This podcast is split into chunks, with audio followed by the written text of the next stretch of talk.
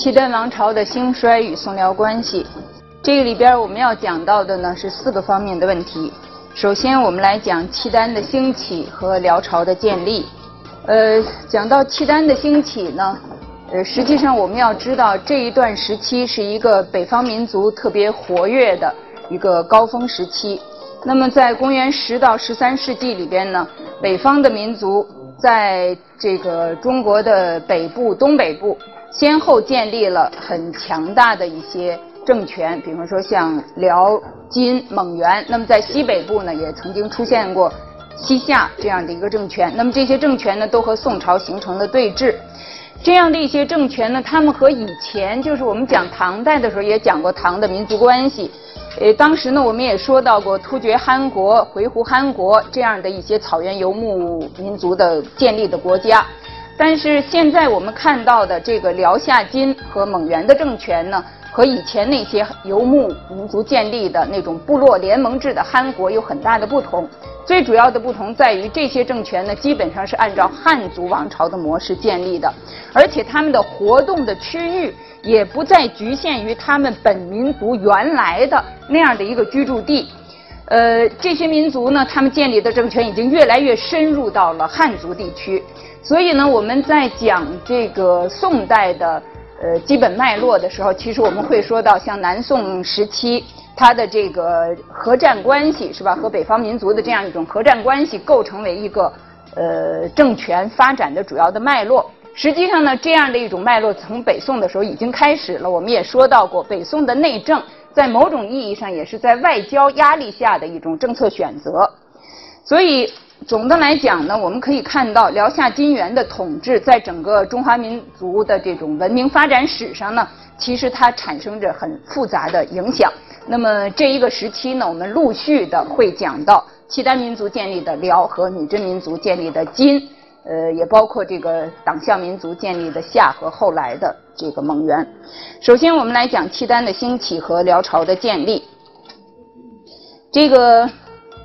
从这张图上呢，我们大家可以大致的看到一个当年的疆域范围。我们讲北宋的时候呢，已经见过这一张图。呃，实际上呢，我们知道在当时真正在东亚、东北亚地区 影响比较大的，而且呢，当时不光是亚洲，包括欧洲的一些国家都了解，而且都有所接触的。实际上呢，在这个阶段是契丹民族建立的辽，那是建立的辽。所以呢。呃，我们可以看到，一直到现在啊，一直到现在，一直到现在呢，我们都知道，像这个呃，在欧洲，包括这个拉丁文里边，还有这个俄文里边，对于中国的称谓，实际上呢，是从契丹这个词发展而来的。那么像这个 Kitan 这个我们大家都比较熟悉了。那么后边的这个 Kasi 呢，实际上也是契丹经过突厥民族的转译，然后呢又进入到阿拉伯语里边，通过阿拉伯语呢又进入到拉丁语，然后呢进入到英语，出现了这样的一个词，这样的一种发音。实际上呢，一直这样的这个对于中国的这种表述方式，这样的一种概括，一直延续到今天。在这个讲到这个契丹王朝、讲到辽王朝的时候呢，呃，我们经常会看到学界引用的一些既有的研究成果，呃，其中影响比较大的呢，就是这个魏特夫他和冯家升先生做的这一部书，就是他讲中国的社会史，实际上主要是讲辽了。那么在这里边呢，有所谓的征服王朝说，这个按照他的这样的一种理论，或者说按照他的这样的一些说法呢。就是我们中国呢，实际上中原政权打交道的主要的是北方民族，这个我们原来就已经说到过了。那么这些北方民族呢，根据他们进入中原地区的方式的不同，实际上呢可以分成为两种类型。那么这两种类型呢，就是我们在这里列出来的。一类呢是属于所谓的渗透王朝，所谓的渗透王朝呢，是以十六国和北魏为代表的。也就是说，这些王朝呢，在他们进入中国的这个中原地区之前，实际上他们没有形成一个政权。他们的政权呢，是进入到中国内地之后才形成的。所以呢，对于他们的这个政权的形成方式，内地原来的这个中原政权会对他们的影响相对比较大。那么这样的一些王朝呢，被他称之为渗透王朝。另外的一类呢，就是所谓的征服王朝。这个征服王朝呢，在他们这样的一些民族、这样的一些政权进入内地之前，他们的政权就已经形成了，就已经形成了。比方我们现在看到的辽、金、这个蒙元，是吧？都是属于这样的一种情况。清呢，进入中原以前，他们这个满洲，对吧？也已经形成了自己的政权。那么。这样的一些政权呢，实际上相对而言，他们这个本民族的特性就更为突出啊，就更加突出。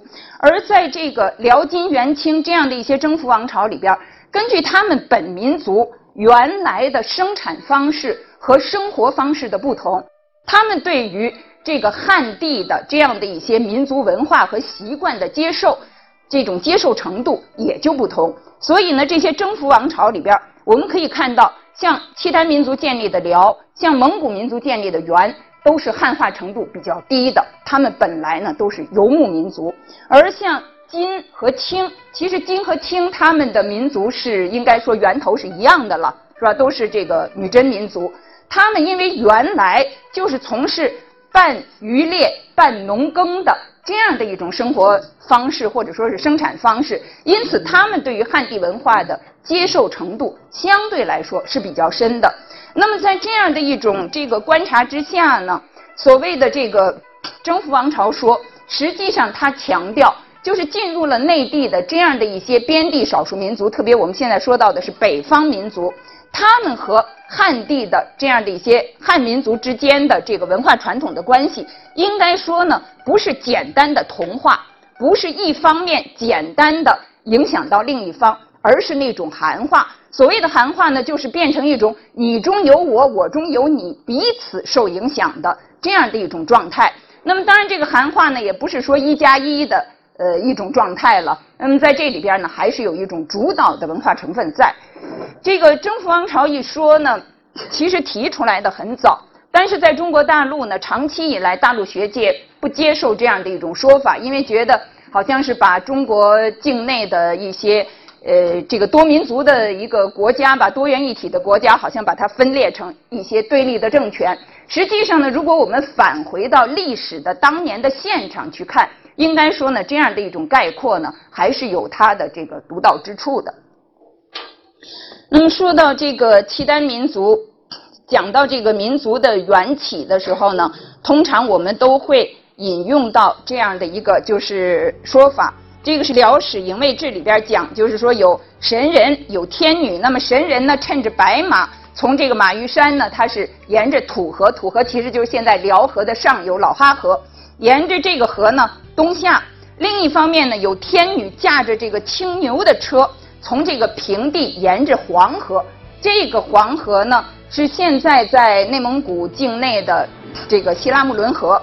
那么沿着这一条河呢过来，这样呢这个神人和这个天女呢在木叶山这个地方，随着这两条河流的汇合呢，这个神人和天女也就汇合了，然后呢他们形成为配偶，生了八子，这八子繁衍下来就变成了契丹八部。实际上呢，这样的一个故事，我们可以看到，它是契丹民族的一种历史记忆，应该说是它的长期以来的一种口头传说的文本化。这样的一种说法是这个口头传说的文本化。但是这个传说的出现，我们可以看到，它一方面呢反映了这个当时这个契丹民族的繁衍的源头，至少是他们民族记忆里边的一种繁衍源头；另一方面呢，也可以看到。他们当初活动的地带是在哪一个地区啊？是在哪一个地区？如果我们从这个角度来看，应该说这个传说的出现比契丹民族实际上在史籍文书中的出现要晚得多，要晚得多。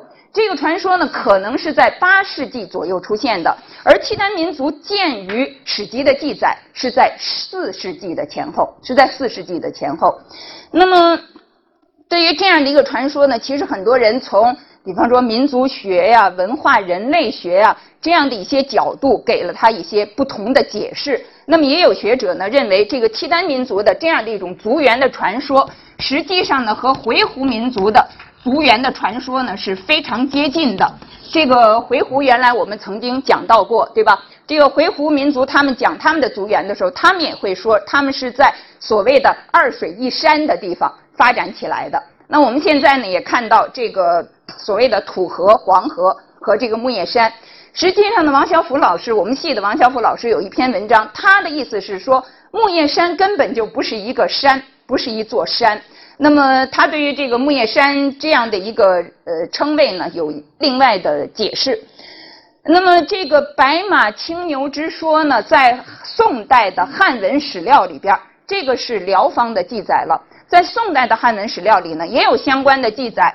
但是宋代的史料里边呢，其实他们是根据一个从契丹投奔过来的一个后来赐名叫赵志忠的他的一个《鲁廷杂记》，根据他的说法，他是会把它称之为白马灰牛。所以也有一些学者呢，根据这样的一些说法，你比方你说到白马青牛，这个可能是契丹那个系列里传下来的一个说法；你说到白马灰牛呢，可能就是从《鲁廷杂记》下来的一些说法。但是不管怎么样呢，基本上。呃，我们看到这个传说呢，是大致上这个情节呢是接非常接近的。那么契丹呢，应该说它是一个古代的民族共同体。我们原来说到沙陀的时候，我们也讲到，它实际上不是单一民族，它不是单一民族，而是一个民族共同体。在一个很长的历史时期里边呢，逐渐逐渐的有一些民族呢吸纳进来，然后呢发展起来。这个契丹民族呢，它在这个唐代初期的时候就已经形成了部落联盟。那么那个时期的部落联盟呢，其中有两支，可以说当时的贵族吧，相当于，呃是比较强的，一个是大贺氏，另一个呢是姚辇氏。但是大贺氏联盟呢，在唐代中期以后就流散了。那么姚姚辇氏呢，以这个伊始部和迭拉部为基础，后来呢又整合了一些原来流散的部落，那么重新。重整为所谓的契丹八部，这个是吉林大学他们根据这个考古发现复原的，就说这个契丹的一个比较典型的年轻女子的这样的一个形象。这是我们刚才说的这个黄水，这是现在在赤峰地区吧，在这个内蒙古境内。那么我们。现这个是两千零四年我们到那儿去的时候拍下来的，大家可以看到这个河床虽然很宽，但是水已经很少了。但是当年应该还是这个水比较丰茂的一个呃水草丰茂的地区吧。那么刘浦江老师呢曾经写过这个契丹族的历史记忆，那么也讲到这个契丹族的这个发源以及他们的这个发源地的问题，呃。这个两本书里边呢，其实比较集中的，呃，收录了一些辽金史的论文集，大家呢下面还可以自己去参照。那么，契丹民族呢，我们说它有很长的历史，但是。我们现在其实要讲到的是他建立的国家，对吧？契丹民族建立的这个辽这个王朝，或者说这个国家是耶律阿保机建立的。那么耶律阿保机呢，他其实是出在迭拉部的。刚才我们说这个姚辇氏，对吧？部落联盟下面，呃，其实呢，这个八部之一很重要的有这个迭拉部。本来这个耶律阿保机呢，他这一家从他的祖父到他的父亲到他。实际上呢，都是在这个迭拉部里边呢，是掌握这个军事的。而且耶律阿保机呢，他本人曾经做过这个姚辇部的这个可汗的所谓这个踏马谢沙里。那么这个踏马谢沙里是一个什么样的职务呢？其实这个踏马呢，就是一些侍从护卫，侍从护卫。那么这个沙里呢是郎君的意思，就是实际上呢就是引领这个侍卫军的人，所以这个耶律阿保机呢靠着他对于这个侍卫军队就是一个比较精锐的这样的一支军队的这个率领，那么自己呢也确实是有很多的军功的。一方面呢在迭拉部里边，后来呢他成了伊犁锦，就是负责这个军事事务的这样的一个首领。另一方面呢，随着他的地位的提高，变成了这个姚辇氏整个部落联盟的总之军国事。当时呢是叫做于越。在公元九百零七年，这个时候姚辇氏的这个可汗，就是我们现在看到的这个恒德景可汗，他呢去世了。去世了以后呢，这个可汗就转到了这个耶律阿保机他的身上，那么他就取代了姚辇氏，成为这个部落联盟的可汗。在这个之后不久，他就建立了契丹国家，他自己呢被称为天皇帝，他的这个皇后被称之为帝皇后。那么。我们在这儿呢看到的这几张图，这个呢是辽的祖陵，就是辽太祖他埋葬的地方。那么这个是祖州，实际上就是祖陵这个地方的一个石室。契丹民族呢，我们刚才说了，它在历史上其实它的这个繁衍是经历了很长的时间的，而它和北方的民族有极大的不同。不同在什么地方呢？其他的民族我们可以看到，经常是所谓的乍起乍兴。就是起来的很快，你比方说像突厥、像回鹘这样的一些汗国，都是起来很快，而且这个民族起来之后，很快就建立了他们的国家，这个部落联盟式的国家。而契丹不一样，这个民族呢，我们刚才说，从公元四世纪我们就可以见于记载了，但是它一直到了公元十世纪初，是吧？经历了这么长的时间之后，才建立了自己的民族国家。而在这个很长远的这一段时间里边。它其实呢是经历这一种屡扑屡起的这样的一些过程的，所以这样的一种这个它的这个民族的特点，实际上呢是很值得注意的，那是很值得注意的。这个耶律阿保机他称皇帝以后呢，也建了一些中国的官号，实际上并不都是中国官号了。等一会儿我们还会还会说到。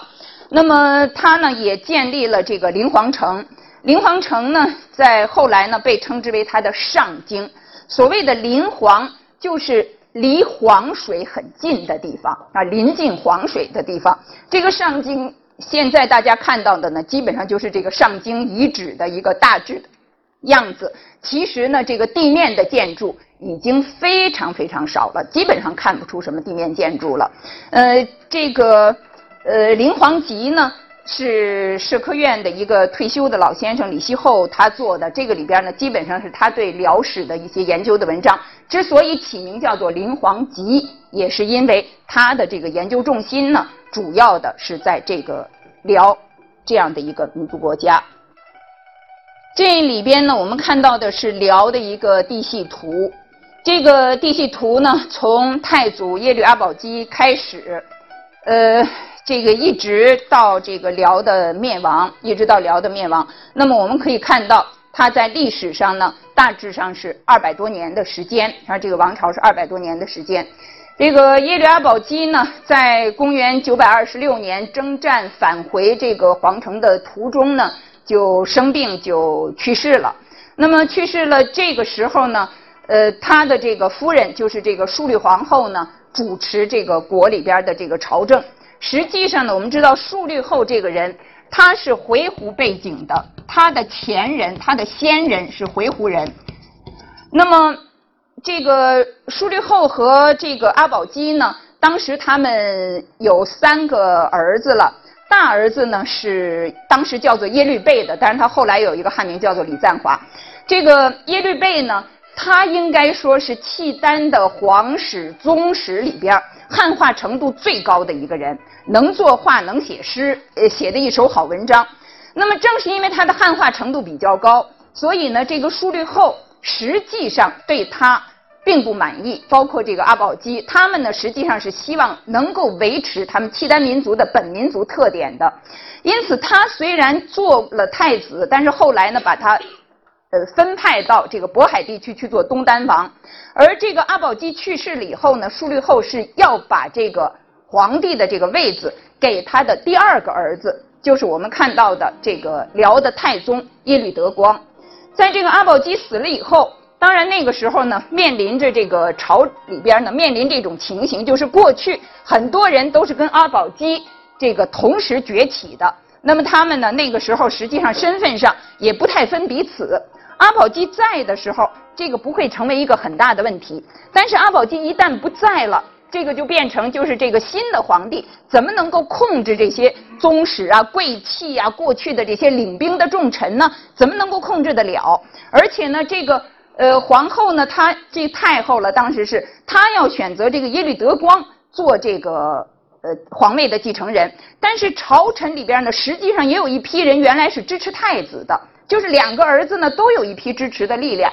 那在这种情况之下呢，舒立后就用了一个。办法吧，他就是说，这个先帝已经走了，你们这些跟先帝最近的人，跟先帝关系最近的人，你们应该跟着先帝去，对吧？先帝离不开你们，你们也离不开先帝。所以呢，他就以这样的一些名义呢，杀了一批人。那当然也有人提出质疑，是吧？有一个叫赵思温的，他本来也是这个耶律阿保机非常欣赏的一个军将，他就说，要说跟先帝的关系，没有人比你更近，你为什么不去呢？那这个舒立后呢，听了这个话以后，他就断腕，把自己的这个右手砍掉了，然后就说：“我这个，因为我离不开这个国家，我离不开我的儿子，我儿子现在还小，所以呢，我我想跟先帝去，可是我没办法跟他去，所以我现在呢，只好让我的这个就是断腕嘛，表示自己的一种志愿。那用这样的一种方式呢，实际上除掉了一大批的这个政敌。这个舒立后这个人呢，确实也是一个很。”很有决断能力的吧，这样的一位女性。那么在后边我们呃这个我们在《辽史记事本末》里边看到的这一条材料，实际上呢就是说到了这一件事，那实际上就说到了这一件事。那么在这个书律后选定了这个耶律德光之后，我们看到这个辽代的这个世系，实际上是在太宗。耶律德光这一系和太子贝这一系那，在这个不同的这个背景底下来回传递的，啊，来回传递的，就是说，并不是稳定在一系这个父传子这样传下来的。那么到了这个景宗之后，这相对来说呢，就比较稳定了。而辽圣宗、兴宗、道宗。三个人在辽代的历史上占了一百多年，占了一百多年。那么这一段时期也应该说是辽代的历史发展比较平稳的一个阶段。那么到天祚帝的这个时候呢，辽代就灭亡了。